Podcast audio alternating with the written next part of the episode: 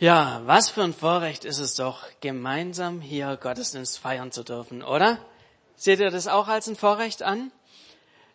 Ich meine, wenn man einfach mal so sieht, was ab morgen alles zumachen muss, egal ob es jetzt Kinos sind, Restaurants sind, Theater sind und so weiter, aber hey, wir können weiterhin Gottesdienste feiern. Da muss man wirklich sagen, Gott sei Dank.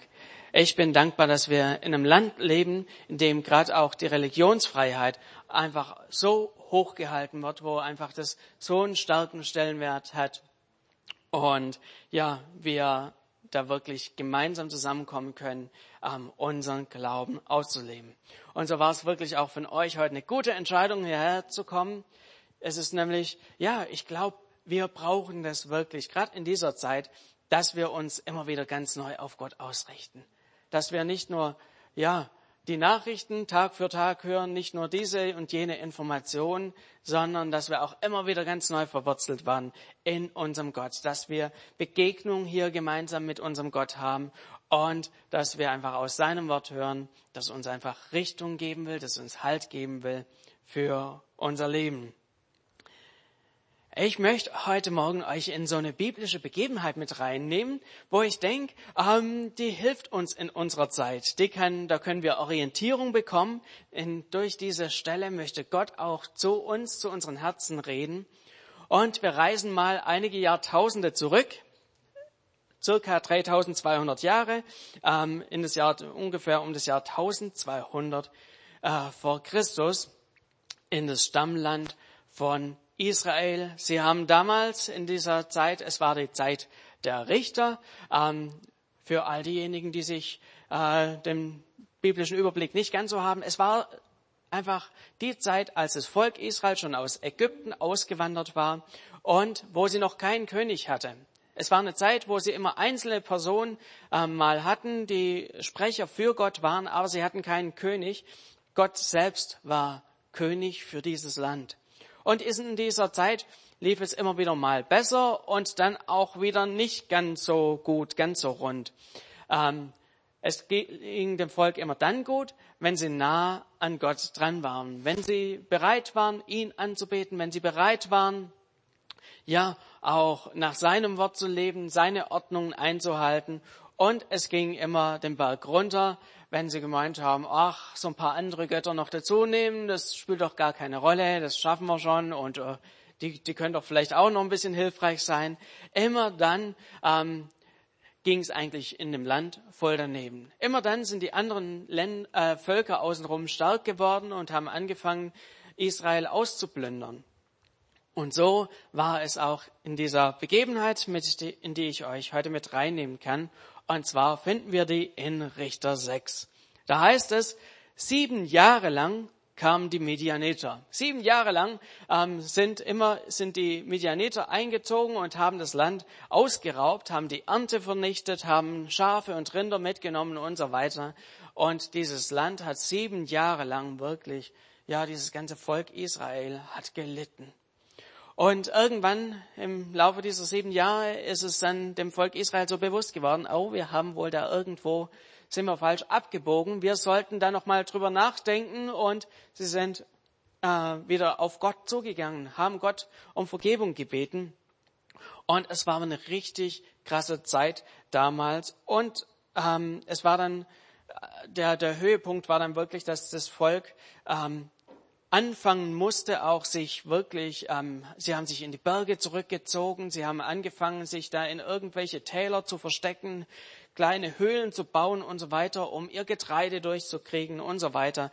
Und in dem Ganzen haben sie eben zu Gott gerufen und Gott hat gehört. Und zwar ähm, hat er ähm, Gideon geschickt in diese Zeit der Angst, in diese Zeit, wo das Volk sich zurückziehen musste, in diese Zeit, wo das Volk Mangel hatte. Und ich glaube, ähm, diese Zeit hatte durchaus die ein oder andere Parallele zu uns heute. Eine Zeit der Angst hatten die damals.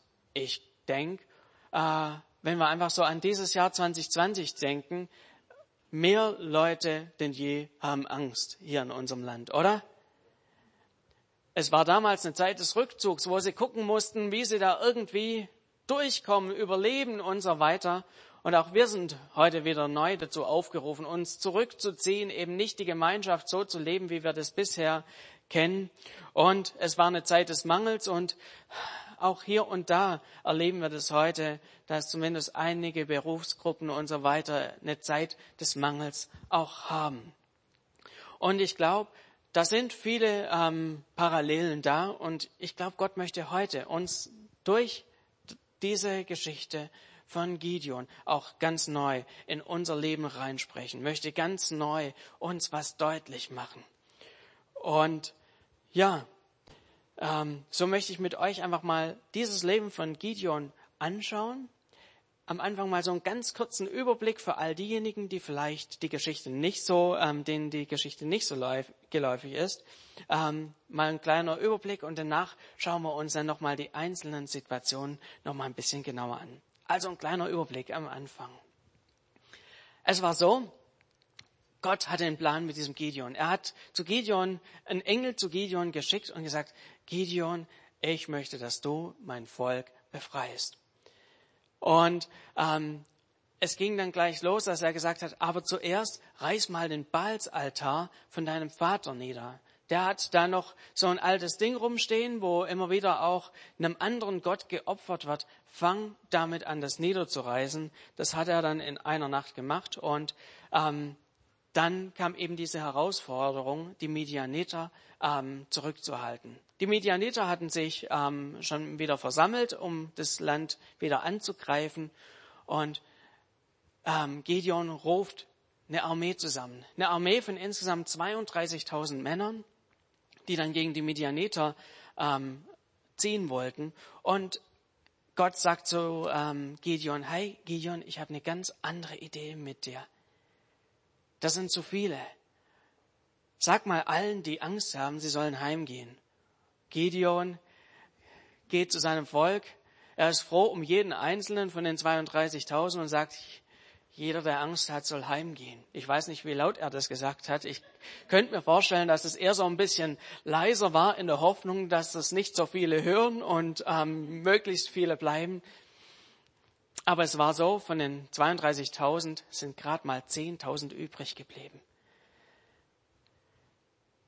Das ist eine große Herausforderung, wenn du ein ordentliches Heer beieinander hast und plötzlich merkst, es sind nur noch 10.000 davon da und Gott spricht zu ihm, hey, es sind noch immer zu viele.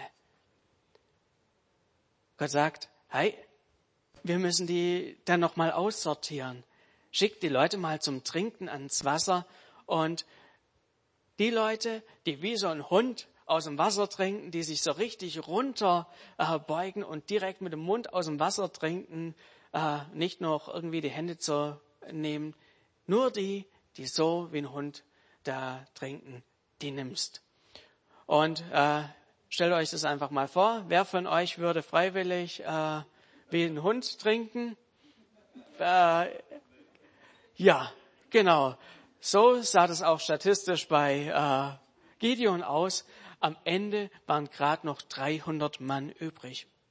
Und Gott sagt, hey, diese 300 Mann, die will ich gebrauchen. Und ähm, die sind dann auch nicht mit großen Waffen irgendwie da in diese Schlacht gezogen, sondern mit Fackeln und mit Tonkrügen. Die haben einfach einen riesen Lärm gemacht, getan, als ob sie viele Leute wären. Und das große Heer, was da an, ähm, da war, aus dem, ähm, von den Medianetern, ist in die Flucht getrieben worden und sie konnten den noch hinterherziehen und dieses, ähm, einen großen Sieg da, ähm, ja, schaffen. Soweit einfach mal so diese ganze Geschichte, auf die ich heute eingehe. Und ich glaube, in dieser Geschichte steckt unglaublich viel für uns heute drin. Ich habe die Predigt überschrieben mit Gott sieht mehr in dir. Gott sieht mehr in dir. Und wenn wir so die Geschichte von Gideon angucken, dann wird ganz schnell deutlich, dieser Gideon war nicht der Große, der Mutige, zu dem man irgendwie auch hochgucken würde. Es war nicht der Leader-Typ, wo man sagen würde, hey, das ist der Lautstarke, der immer schon vorn gestanden hat. Es war nicht derjenige, der sich allen Aufgaben gewachsen gefühlt hätte oder so, sondern genau das Gegenteil. Mir ist es so aufgefallen, als ich diese Geschichte nochmal so, ähm, oder diese Begebenheit nochmal so durchgegangen bin, da habe ich gemerkt, hey, dieser Gideon war ein Mann, der von vorn bis hinten ängstlich war. Ein Mann, der von vorn bis hinten seine Zweifel hatte. Ein Mann, wo man denkt, oh, ob der das überhaupt schafft. An jeder kleinen Kreuzung rauscht ihm wieder das Herz in die Hose. Und wir schauen uns das einfach mal so an, schon zu äh, ganz zu Beginn, wo er berufen wird, sehen wir das schon. Gideon war gerade eben dabei, sein Korn zu dreschen. Er hat irgendwie hingekriegt, irgendwo an geheimen Orten so ein bisschen Korn anzubauen, sodass die Medianiter das noch nicht gefunden hatten und nicht kaputt gemacht hatten. Ähm, und er hat es gefunden, abgeerntet wahrscheinlich so halbreif. Und er hat dieses Kern, was er da gehabt hat, hat er angefangen zu dreschen. Aber nicht da, wo man es normalerweise tut, wo es Wind gibt in der Tenne, wo man da das Spreu vom Weizen irgendwie trennen konnte, sondern er hat es in der Kälte gemacht. Er hat es da gemacht, wo man normalerweise die Säfte presst, wo er normalerweise vielleicht die Trauben irgendwie klein gemacht hat, um da an Saft ranzukommen.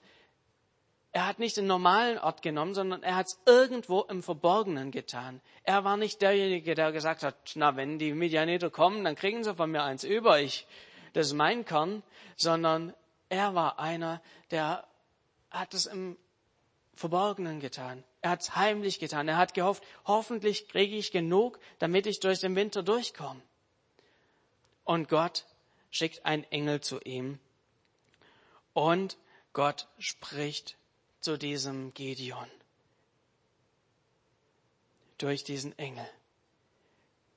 Und Gott spricht zu ihm, geh hin in dieser deiner Kraft, du sollst Israel erretten aus den Händen der Midianiter. Siehe, ich habe dich gesandt. Gott sieht diesen Gideon ganz anders, als er sich selber sieht. Gott sieht diesen Gideon ganz anders, als er sich selber sieht. Gott sieht etwas in Gideon. Er weiß, was er in diesen Gideon hineingelegt hat. Und Gideon antwortet hier nur, ja, wie wir manchmal auch antworten. Er sagt, hey, ich bin dafür nicht, nicht geeignet. Hey, ich bin aus dem Stamm Manasse. Ich gehöre nicht zu dem großen Stamm, nee, zum kleinen. Und ich gehört zur kleinsten Sippe. Und ich bin in der kleinsten Sippe, bin ich der Jüngste. Ich bin derjenige, der in der Schule schon immer der Kleinste war und auf dem Schulhof musste ich schon immer die großen Brüder rufen. Ich bin nicht der Leader. Ich bin nicht der Leiter. Da, da gibt's bessere, da gibt's welche, die vorn hinstehen können. Ich habe das noch nie gemacht. Ich bin nicht der Typ. Aber Gott sagt, in dieser deiner Kraft auch wenn sie gering ist. Ich sende dich. Ich habe was mit dir vor. Und Gideon kann das gar nicht für ernst nehmen. Er kann das gar nicht für voll nehmen. Er sieht einfach auf sich und sagt, Gott, ich, ich kann das nicht. Äh, und wenn ich es machen soll, wenn ich es machen muss, dann brauche ich ein ganz klipp und klares Zeichen von dir. Und so war es dann auch, dass Gott ein klares Zeichen äh, ihm geschenkt hat, dass er was Handfestes in der Hand hat. Auf etwas, was er sich stellen kann. Und so können wir das dann in den Versen lesen. In Richter 6, Vers 19. Und Gideon ging hin und richtete ein Ziegenböcklein zu und ungesäuerte Brote von einem Scheffel Mehl und legte das Fleisch in einen Korb und tat die Brühe in einen Topf und brachte es zu ihm, also zu dem Engel hinaus unter die Eiche und setzte es ihm vor. Aber der Engel Gottes sprach zu ihm, nimm das Fleisch und die Brote und lege es hin auf den Felsen hier und gieße die Brühe darüber. Also so richtig schwäbisch Brühe drüber, dass es alles ordentlich saftig ist. Und er tat es. Da streckte der Engel des Herrn den Stab aus, den er in der Hand hatte, und berührte mit der Spitze das Fleisch und die Brote. Da fuhr Feuer aus dem Fels und verzehrte das Fleisch und die Brote, und der Engel des Herrn entschwand seinen Augen. Was ist das für eine Ermutigung für Gideon? Also bisher hat er sich so die Frage gestellt, ist das überhaupt echt? Ähm, träume ich hier irgendwie was? Und er kriegt nochmal von Gott so ein klipp und klares Zeichen eine Stelle, wo äh, das Ganze verbrannt ist, dieses Essen. Und es war eine Stelle, wo er auch am nächsten Tag nochmal hinkommen konnte und gucken konnte, riecht hier noch immer nach verbranntem Fleisch? Ist hier noch immer diese verbrannte Stelle? Es war eine, eine reale äh, Sache, die hier war, wo er auch später nochmal sich so richtig zwicken konnte und gucken konnte, hey, habe ich hier irgendwie nur geträumt oder ist es was Reales? Und er hat hier einfach ähm, ein Zeichen von, von Gott bekommen, dass er ermutigt wurde, dass er gestärkt wurde, dass er sich trauen konnte, ähm, auch die kommenden Dinge zu tun. Was würdet ihr vermuten? Hat Gideon daraufhin sich von seinem Charakter geändert? War er auf einmal derjenige, der mutig hingestanden ist, der es drauf hatte? Ja, Gott hat mir gesagt, jetzt kann ich Vollgas durch eben nicht. Wenn wir so die Geschichte weitergehen, dann merken wir, hey, ähm, zu ihm hat Gott klipp und klar geredet, er hat Zeichen gesetzt und so weiter, aber Gideon hat sich nach wie vor schwer damit getan. Und es heißt hier so weiter, dass in der Nacht darauf Gott ihm nochmal erschienen ist und Gideon nochmal einen neuen Auftrag dazugegeben hat, ähm, der ihn einfach herausgefordert hat. Da heißt es, ähm, Gott hat da diesen Auftrag gegeben, er soll eben diesen ähm, Baalsaltar niedermachen ähm, von seinem Vater. Und da heißt es, da nahm Gideon zehn Mann von seinen Knechten und tat, wie ihm der Herr gesagt hatte. Aber er fürchtete sich vor seines Vaters Haus und vor den Leuten in der Stadt, das am Tage zu tun. Und er tat's in der Nacht. Dieser Gideon hatte Gottesbegegnung, eine nach der anderen. Aber er war noch immer nicht der Mutige. Er war noch immer nicht derjenige, der sagt, hey, alles kein Problem, sondern er war noch immer einer, der sehr vorsichtig war. Einer, der seine Ängste hatte, der seine Befürchtungen hatte.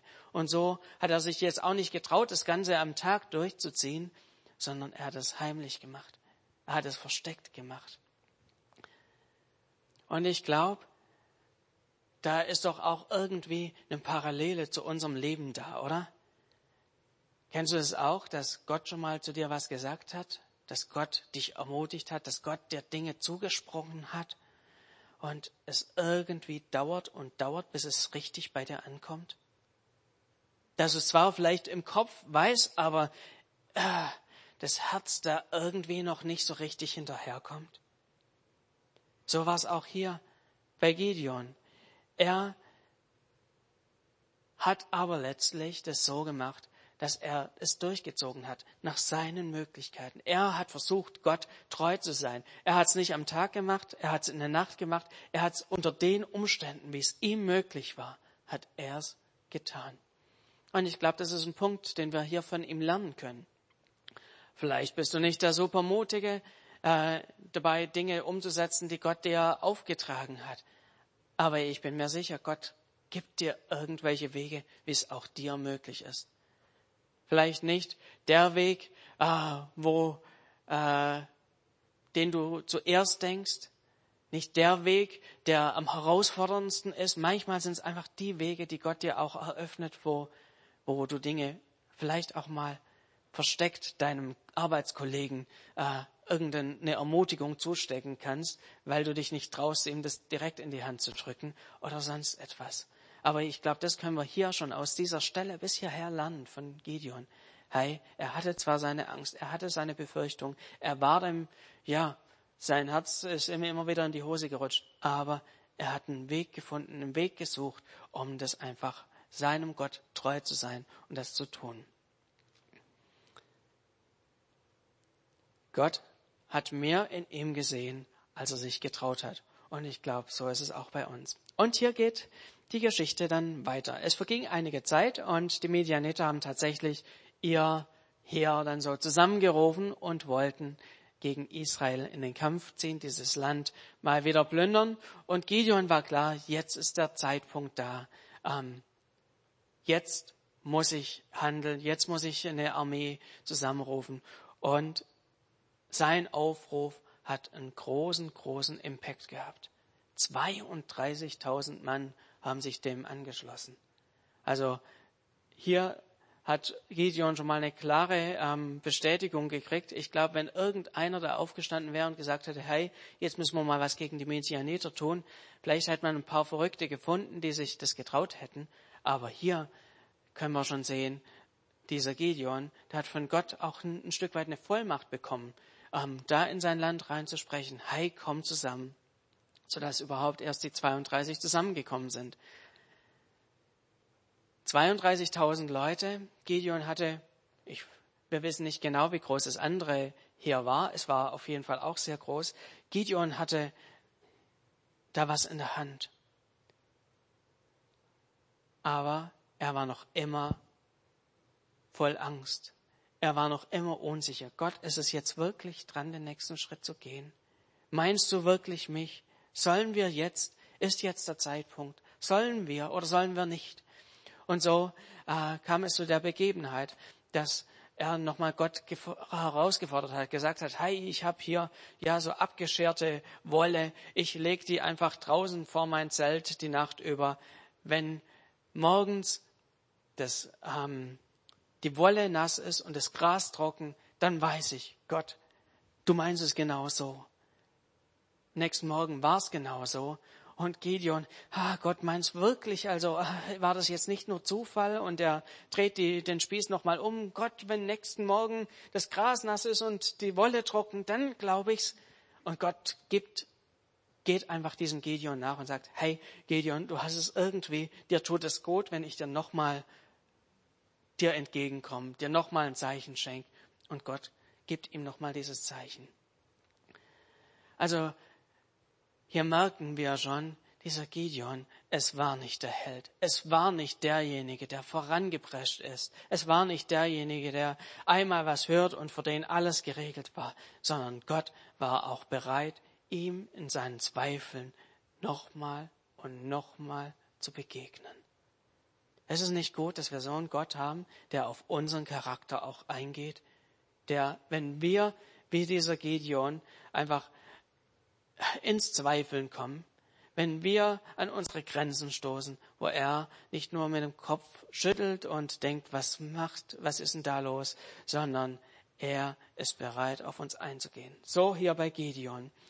Und ich glaube, das war auch an dieser Stelle ganz gut für Gideon. Ich habe es ja vorher schon mal erzählt, dass dieses Heer von 32.000 äh, zusammengeschrumpft ist. 99 Prozent waren nachher weg.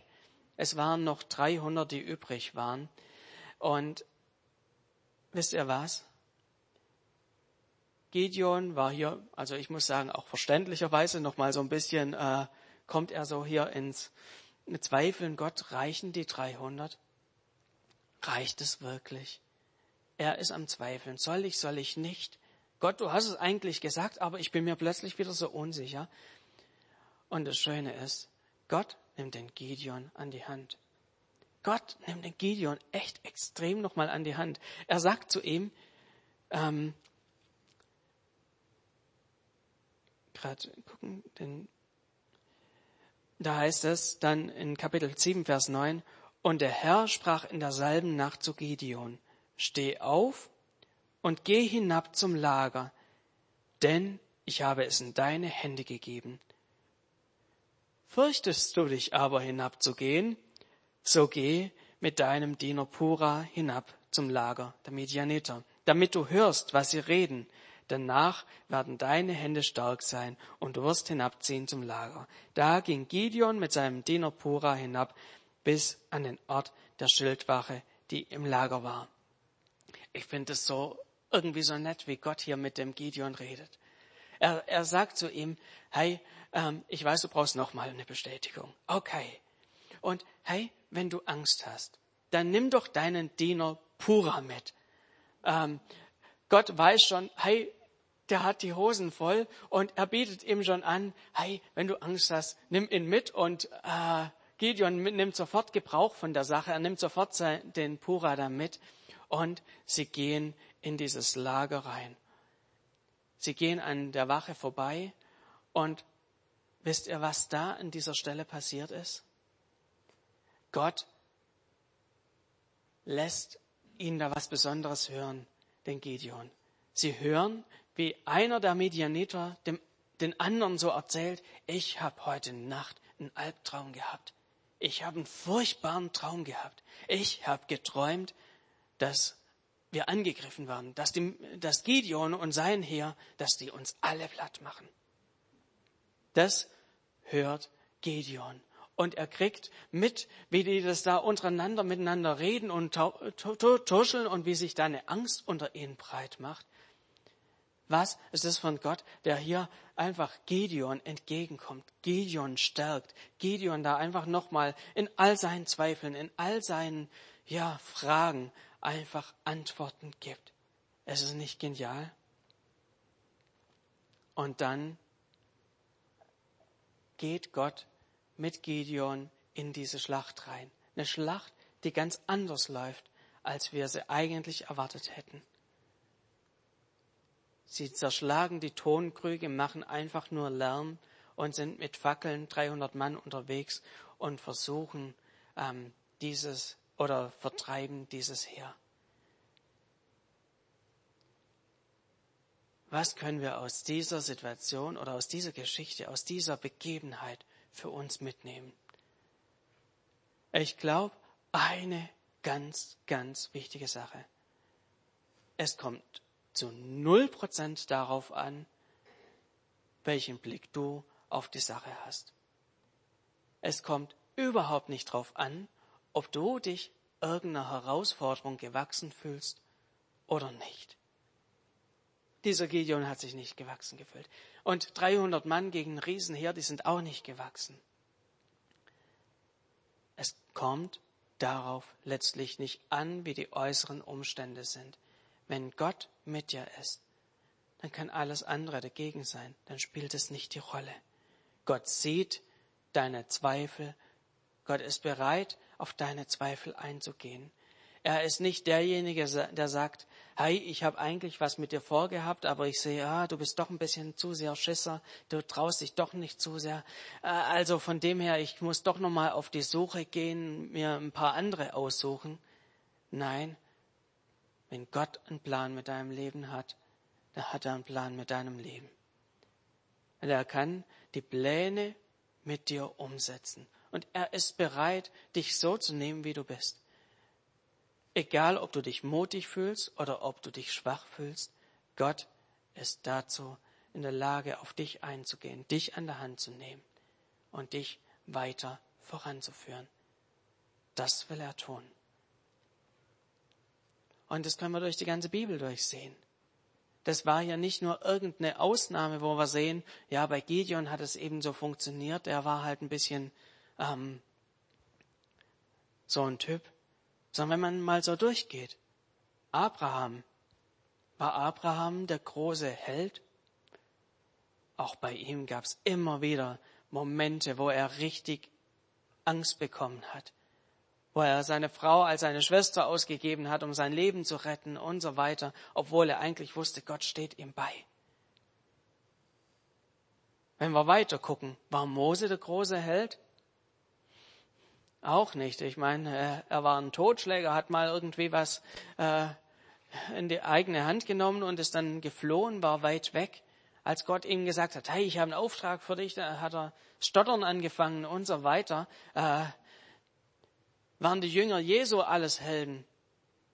Auch nicht. Auch sie waren welche, die immer wieder Angst bekommen haben, wenn man da nur mal an die Kreuzigungsszene denkt, wo sie alle überall irgendwo auf und davon waren. Gott braucht nicht die Helden, um was zu tun. Gott braucht nicht die, die stark sind, nicht die, die, die schon es menschlich drauf haben, sondern er kann wirklich jeden einzelnen von uns gebrauchen egal ob wir uns stark fühlen oder schwach fühlen. Gott sieht mehr in dir, als du selber siehst. Im Großen wie im Kleinen. Und ich möchte hier einfach so mal uns herausfordern. Was sind Dinge in deinem Leben, wo Gott vielleicht schon in der Vergangenheit zu dir gesprochen hat? Die großen und die kleinen Dinge. Gibt es da vielleicht Dinge, wo Gott dich in der letzten Woche irgendwie angesprochen hat? Vielleicht, manchmal sind es ja nur so die kleinen, kleinen Dinge. Geh los und biete deine Hilfe an. Geh los und vielleicht bringst du diese oder jene ähm, Beziehung wieder in Ordnung. Vielleicht ist es dran, dich irgendwo zu entschuldigen. Vielleicht sind dir solche Situationen gerade bewusst. Vielleicht hat Gott dir gesagt, du sollst einen weiteren Schritt auf eine Person zugehen, aber du fühlst dich zu schwach und ja, du fühlst dich dazu nicht in der Lage.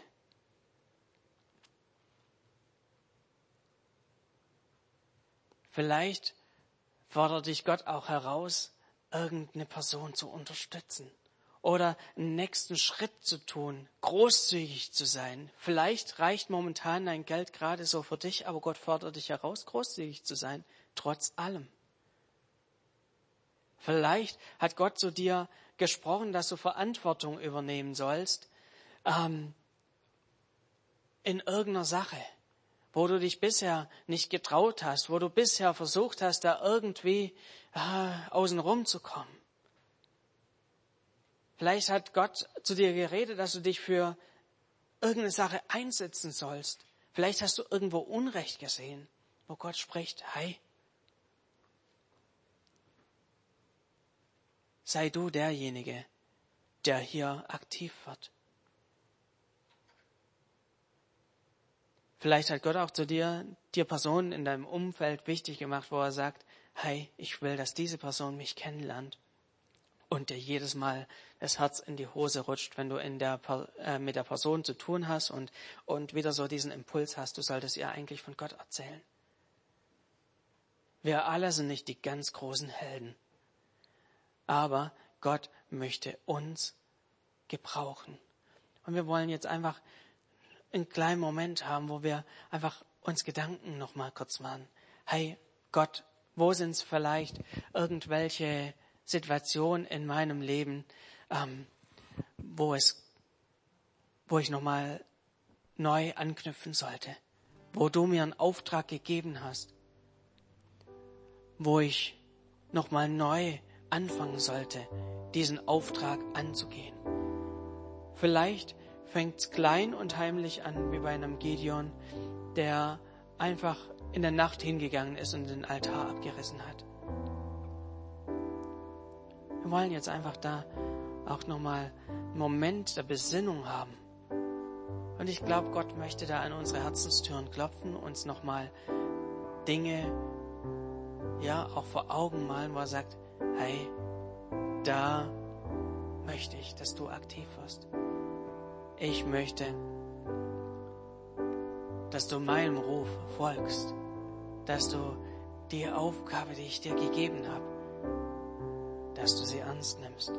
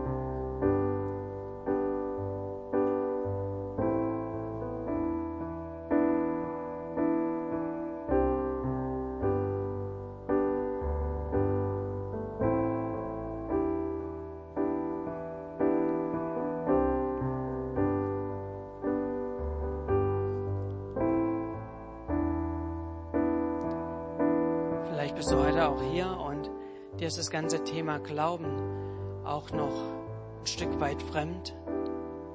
hörst hier, dass Gott Pläne mit Menschen hat, aber für dich ist es einfach nur der liebe Gott da oben, dann möchte ich dich heute Morgen herausfordern. Wir sagen, dieser Gott hat einen Plan mit jedem Einzelnen für die, von uns. Er hat uns geschaffen und er kennt uns durch und durch. Und er möchte an unserer Seite treten. Er möchte uns Weisung geben. Er möchte uns Richtung geben in unserem Leben. Und den ersten Schritt, zu dem Gott uns immer herausfordert, dass es immer der erste Schritt ist. Folge mir nach. Der erste Schritt ist immer, folge mir nach. Und auch das ist ein Schritt, wo wir vielleicht Angst haben, uns nicht so in der Lage fühlen und denken, ach, ich kenne doch nicht äh, Gott, der denkt, der denkt übel über mich oder sonst was. Aber ich sag dir, Gott sucht nicht die Helden. Er sucht nicht diejenigen, die alles selber hinkriegen. Er sucht die ganz normalen. Die, die es nicht hinkriegen, die ihre Befürchtungen haben, die ihre Fragen haben, die ihre Ängste haben. Und Gott streckt dir die Hand entgegen, er klopft an Herzenstüren und sagt, hey, ich will mit dir unterwegs sein. Sei mutig und geh diesen ersten Schritt mit mir, dass du deine Herzenstür aufmachst. Ich möchte mit uns beten und ich lade euch einfach ein, die Augen zu schließen, dass auch da jeder eine Entscheidung auch für sich treffen kann. Vater im Himmel, ich danke dir einfach, dass du an unseren Herzen arbeitest. Dass es dir nicht egal ist, wie es in unserem Inneren aussieht, ob wir Angst haben oder nicht, uns einer Situation gewachsen fühlen oder nicht. Du bist mit uns wie mit einem Gideon. Du rufst uns, du sprichst zu uns. Du willst, dass wir einfach die Dinge tun, die du für uns vorbereitet hast sei es im Großen oder auch im ganz Kleinen. Der erste Schritt, zu dem du uns rufst, ist einfach, folge mir nach. Komm, wie du bist. Ich möchte hier an dieser Stelle fragen, gibt es hier jemand, der einfach sagt, ja, Jesus, ich möchte dir nachfolgen? Vielleicht auch zum allerersten Mal. Der sagt, ich komme, wie ich bin, mit all meinen Fragen, mit all meinen Zweifeln, mit allem, was ich hinkriege oder auch nicht ist da jemand, der sagt, ja Jesus, ich möchte dir nachfolgen?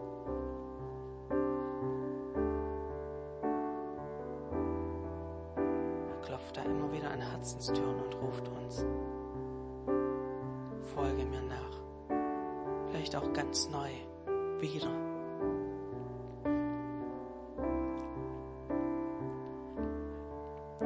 Ja, vielleicht hat Gott dir auch irgendeine Situation heute bewusst gemacht, wo du wo dir klar ist, da hast dich vielleicht bisher davor gedrückt, da warst du, da hat dir einfach der Mut gefehlt, Dinge zu tun, wo du eigentlich weißt, Gott hat's, hat es wollen. Das ist jetzt ein Moment, wo du einfach sagen kannst, ja Gott, hier bin ich, ich mache eine Sache mit dir fest.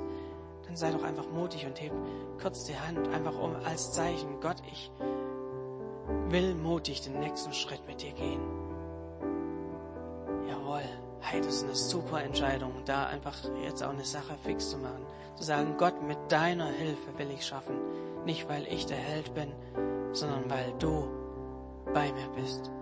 Weil nicht meine Kraft zählt, sondern deine Kraft zählt. Weil nicht meine Möglichkeiten zählen, sondern deine. Ja, es ist gut, wenn wir hier einfach auch Dinge vor Gott fix machen. Vater, so möchte ich hier auch jede einzelne Person segnen die vor so einer Situation steht, wo sie, ja, neue Entscheidungen treffen, die, die Entscheidung treffen muss, ja, ich gebe diesem Reden Gottes nach. Ich bin bereit, meinen nächsten Schritt zu, zu gehen, zu tun. Ich bin bereit, auf die Stimme Gottes zu hören und umzusetzen. Vater, und ich segne jede einzelne Person, die eine Sache in ihrem Herzen festgemacht hat, Vater, stärke du wirklich den Glauben, dass es mit dir möglich ist. Sende du, wo es auch nötig ist, einfach auch klare Zeichen, dass es ein Auftrag von dir ist. dass Zweifel schwinden und dass einfach auch ein Vertrauen in dich wächst. Vater, so segne ich jede einzelne Person, die da vor so einem Schritt steht. Vater, stärke du unseren Glauben. Nimm du uns wirklich an die Hand, wo wir vielleicht wie so ein Gideon sind, unsere Ängste haben, unsere Befürchtungen haben. Vater, wir legen so ganz bewusst immer wieder neu unser Leben in deine Hand und sind uns bewusst, ja, du bist es, dem alles möglich ist, auch wenn wir an unsere Grenzen stoßen. Amen.